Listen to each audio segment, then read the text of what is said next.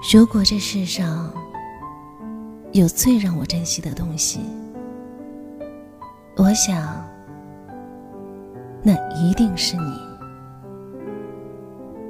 我是文熙，搜索微信公众号“听文熙”，文学的文，康熙的熙，就可以找到我。在每一个寂寞难熬的日子。让我陪你度过。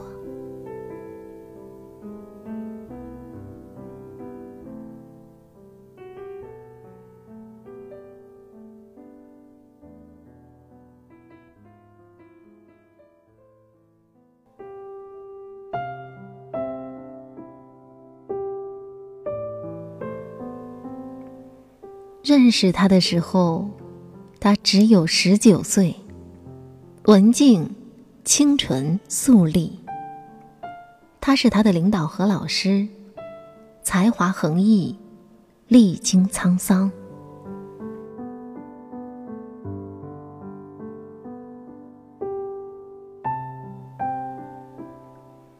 他在二十四岁那年嫁给了他，这个比他大了整整二十八岁的男人。他的朋友都很为他惋惜。于是便问他：“他比你大那么多，又有那么复杂的情感经历，而且身体又不好，你为什么要嫁给他呢？”他说：“我爱他，我嫁给他什么也不为，只是为了爱情。”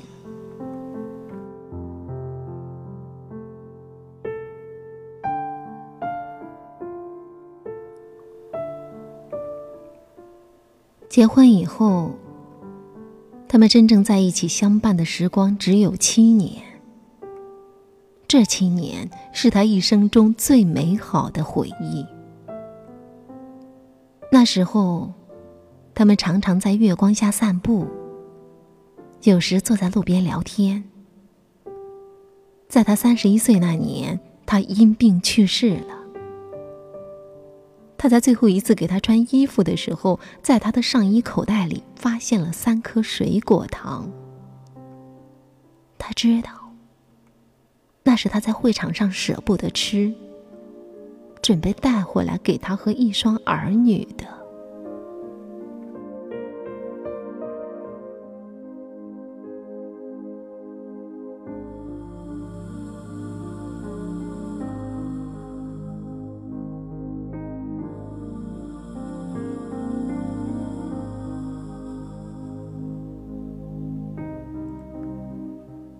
他走了以后，他陷入了极大的痛苦之中。他把他留给他的房子，他创作的一千二百余幅作品，还有他收藏的名家字画以及各种珍贵的图书碑帖等一万余件作品，全部无偿捐献给了国家。在以他的名字命名的纪念馆建成以后，他担任起馆长的职务，怀着对他深深的爱恋和无尽的思念，一边守护着他留下的一切，一边撰写着他的传记，就这样静静的走过了整整半个世纪。他就是一代艺术大师徐悲鸿，而他是他继蒋碧薇之后的第二任妻子廖静文。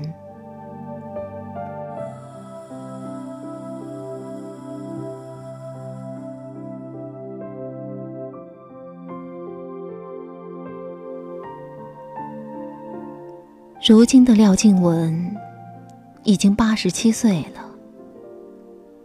电视屏幕上的他，戴着红色的贝雷帽，着黑底红花的毛衣，系一条紫红色的围巾。虽已双染双鬓，满脸皱纹，可是从眉目、身材以及举止之间，仍可见当年的秀美、绰约与优雅。当他开口说话的时候，苍老而略带颤抖的声音里，字字句句嵌着悲鸿的时候，你会不知不觉的忘记他已经是一位耄耋老人，而发现你面前的是一个深陷在爱情里面的女人。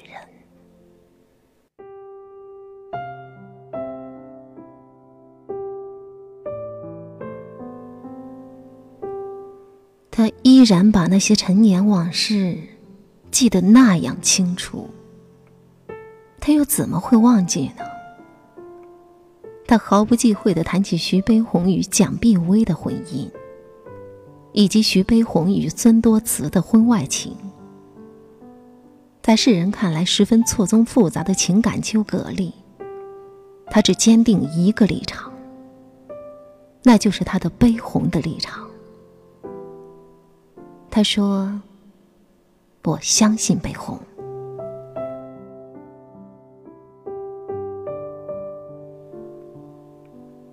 提到徐悲鸿的去世，隔着五十年的阡陌红尘，他仍然会禁不住的热泪盈眶，抚摸着徐悲鸿那尊他每天守护着的塑像，他仍然会情不自禁的喃喃自语。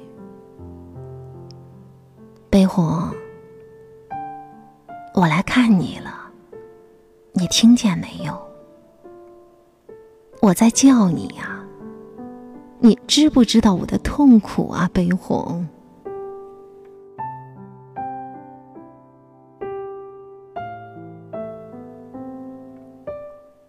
那天晚上，直到廖静文的访谈节目结束好久了。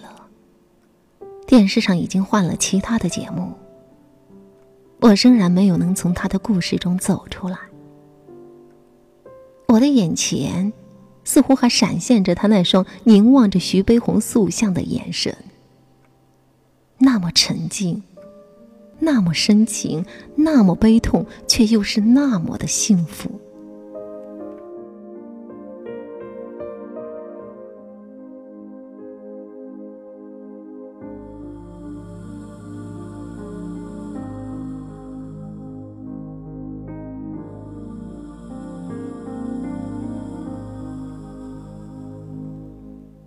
其实，在徐悲鸿去世之后，廖静文曾经有过一段十年的婚姻。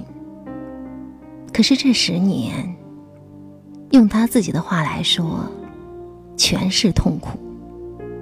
也正是这十年，让他更加深刻的体会到，真正的爱是不可能替代。正如他用了九年的时间写就的《徐悲鸿的一生》里所说的那样。我对悲鸿的爱是深沉的，永生难忘。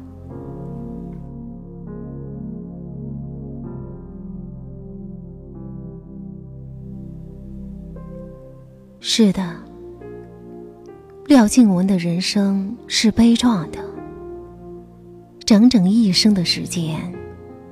都没能磨去一个人在他的生命里仅仅七年留下的烙印。可谁又能说，他的人生不是壮美的呢？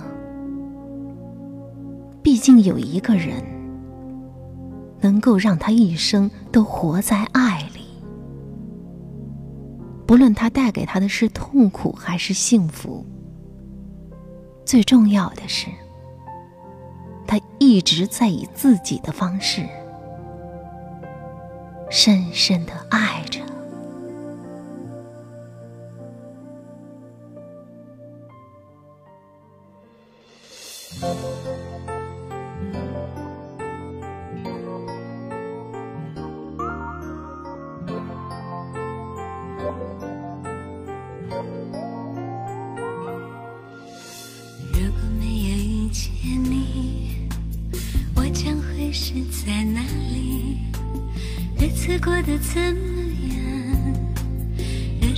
敷样前行，也许遇见某一人，过着平凡的日子，不知道会不会也有爱情甜如蜜。